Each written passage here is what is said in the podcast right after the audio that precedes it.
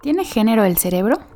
Un artículo de Fernanda Pérez Gay Juárez, publicado en la revista de la Universidad de México, número 854, titulada Feminismos, en noviembre del 2019.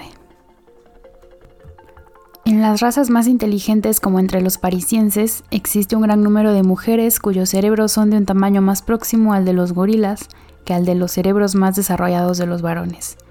Esta inferioridad es tan obvia que nadie puede discutirla siquiera por un momento. Tan solo su grado es discutible. Gustave Le Bon La idea de que los cerebros de las mujeres funcionan de forma distinta a la de los hombres surgió mucho antes de que existieran métodos para observar la actividad del sistema nervioso. Sin embargo, durante siglos se utilizó como justificación para mantener los roles sociales que relegaban a la mujer al hogar y al cuidado de los hijos, alejándola de los vórtices de la vida intelectual, política, artística y científica. Tras la emergencia de tecnologías que nos permiten hacer preguntas más directas al funcionamiento y la estructura del cerebro, crece la expectativa de obtener una respuesta más clara a la pregunta, ¿determina el género nuestra estructura o función cerebral? En su libro The Myth of the Gender Brain, la neurocientífica Gina Ripoll explora las limitaciones de la neurociencia del cerebro masculino y femenino, desde estudios con poco poder estadístico, pasando por la falta de replicación de resultados y el sesgo de publicación. Un estudio que encuentra diferencias tiene más posibilidad de ser publicado, hasta malinterpretaciones guiadas por estereotipos históricos. El problema, concluye la neurocientífica, no son los datos arrojados por las nuevas tecnologías, sino seguir interpretándolos basados en asunciones a priori, en lo que la psicóloga Cordelia Feine ha llamado neurosexismo. Considerando el enorme impacto social de asumir que los cerebros de los hombres y de las mujeres son distintos, es urgente preguntarnos, ¿tiene género el cerebro? Más allá del cerebro dismórfico. ¿El cerebro tiene sexo? Sí. Si consideramos que está hecho de neuronas, que son células nucleares, y que el sexo está determinado genéticamente por el último par de cromosomas en el ADN celular, XX o XY, el sexo es una variable biológica y fuera de algunos desórdenes hormonales, determina la fisiología del cuerpo con que nacemos. El sistema endocrino producirá distintas hormonas dependiendo del sexo y estas hormonas determinarán la diferenciación de los aparatos genitales, la masa muscular, la altura y la distribución de grasa y cabello. Siguiendo esta línea, es natural preguntarse si el sexo biológico y su perfil hormonal tiene algún efecto en el cerebro. Una de las estructuras cerebrales que dependen del sexo es el núcleo sexualmente dismórfico una estructura en el hipotálamo relacionada con la regulación de la fisiología y el deseo sexual y que no está involucrada en tareas cognitivas complejas. Más allá de eso, diversos estudios han reportado diferencias físicas en los cerebros de hombres y mujeres, tanto en el volumen total como en el tamaño de diferentes regiones. Las mujeres tienen mayores áreas de lenguaje y los hombres mayores áreas que sirven al razonamiento bioespacial, y también en la proporción de materia gris cuerpos neuronales, y materia blanca, axones, prolongaciones que conectan unas neuronas con otras. Recientemente, otros estudios han encontrado también diferencias en el patrón de conexiones de los cerebros de hombres y mujeres. Estas diferencias tienen algunas limitaciones. Están basadas en promedios poblacionales y es un hecho que los cerebros individuales muestran poca consistencia interna, es decir, el cerebro de un hombre presentará características femeninas y viceversa. Además, más allá de diferencias puntuales categóricas, existe una enorme coincidencia de estructuras cerebrales entre hombres y mujeres. En este contexto, el acercamiento de la investigadora Daphna Joel resalta que las diferencias observadas no justifican la idea de un cerebro estrictamente dimórfico, sino que los cerebros tienen un mosaico de características que hemos tipificado como masculinas o femeninas. Si se toma en cuenta la suma de todas estas características, propone Joel, cada cerebro puede localizarse en un continuo entre lo masculino y lo femenino. Son escasos los individuos cuyos cerebros caen en los extremos del espectro. La visión de Joel es más consistente con la definición actual del género, un constructo social compuesto por características y conductas, femeninas o masculinas, que se entiende mejor como un continuo que como una variable binaria, y que no siempre corresponde al sexo biológico. En este y otros temas, los avances más recientes de la neurociencia nos muestran que nuestras categorizaciones binarias, por útiles que sean, son en realidad una simplificación de la realidad. Neurocognición y género. ¿Biología es destino?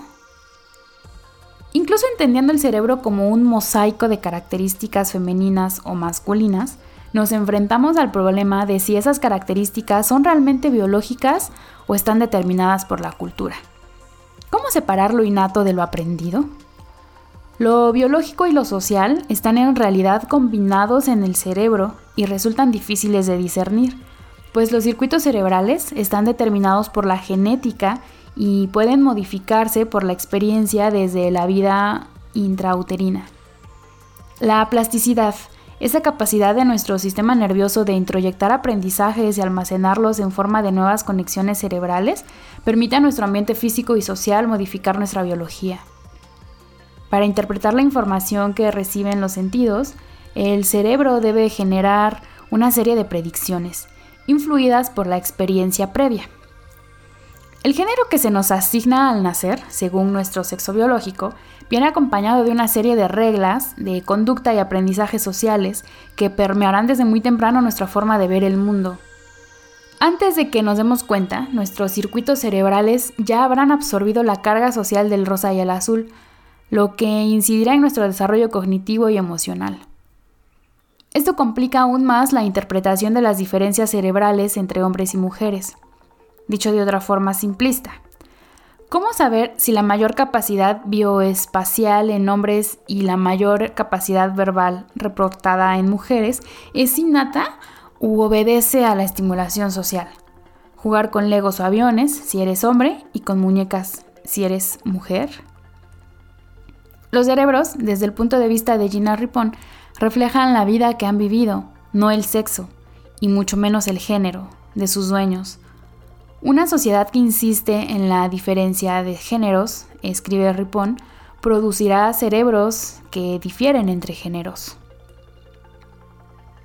Neurosexismo.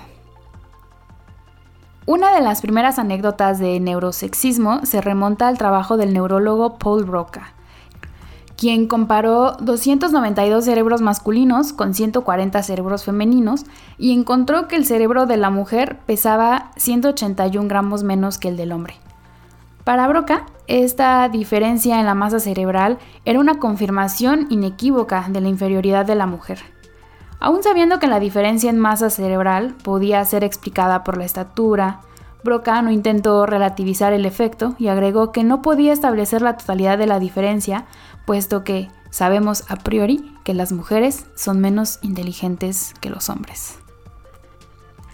Una proporción guardada, un ejemplo moderno, ocurrió en un controvertido estudio, publicado en 2013 por Ingalalikar et al., que comparó el mapa de conexiones del cerebro de 428 hombres y 521 mujeres. El estudio encontró que los hombres tenían más conexiones dentro de los hemisferios, mientras que las mujeres mostraban más conexiones que cruzaban de uno a otro hemisferio. Los autores concluyeron, a partir de sus datos, que el cerebro de los hombres facilita la conexión entre percepción y acción, mientras que el de las mujeres facilita la comunicación entre procesamiento analítico e intuitivo. Una interpretación sesgada por el estereotipo hombres, acción, mujeres, intuición. Además, el boletín de prensa anunció el estudio como una posible explicación de por qué los hombres son mejores para leer mapas y las mujeres mejores para el multitasking y para crear soluciones aptas para un grupo, extrapolando las diferencias en estructura cerebral al desempeño en tareas que los sujetos nunca realizaron dentro del escáner y que casualmente correspondían a creencias de la psicología popular. Este ejemplo, entre muchos otros citados por Ripon, nos muestra que ni las tecnologías más avanzadas escapan de la sed social de perpetuar ese dicho simplista de que los hombres son de Marte y las mujeres son de Venus. La crítica a la idea del cerebro masculino y femenino no debe tomarse como un deseo de anular la diferencia.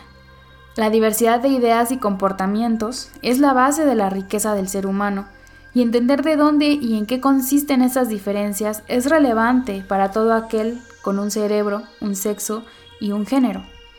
Pero como señala Daphna Joel, el binarismo hombre-mujer se queda corto al intentar explicar la enorme diversidad neurocognitiva de los seres humanos. Para alejarnos del neurosexismo, conviene ser críticos de las interpretaciones de los estudios del cerebro y el género, especialmente si buscan explicar los datos utilizando estereotipos a priori. Solo estando atentos a la nueva evidencia y dispuestos al debate e intercambio, podremos señalar las fallas de argumentación de aquellos que sostienen que la diferencia entre lo masculino y lo femenino es estrictamente binaria, inmutable y determinada por la biología. La idea del cerebro dimórfico no solo determina cómo nos entendemos a nosotros y a los demás, sino que permean las políticas educativas y sociales. Hoy en día, la perspectiva de las investigadoras que buscan explicar el cerebro más allá de dicotomías, como Gina Ripon y Daphna Joel, resulta esencial para evitar que los nuevos hallazgos de la neurociencia sean utilizados para enunciar verdades innegables que justifiquen y perpetúen la desigualdad en nuestras sociedades.